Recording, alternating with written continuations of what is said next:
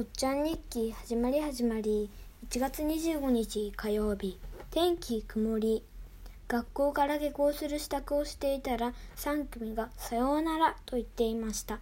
早いなと思っていたら1組の先生が5時間で帰っているけど6時間じゃないんですか？と聞いていました。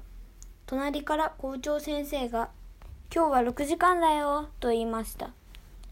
先生の話を聞いていたら門に行ってしまった生徒たちはは止めに行きましたと言っていましたおかしいと思います。学年だよりには5時間と書いてありました。だからママも間違えていました。これで終わりです。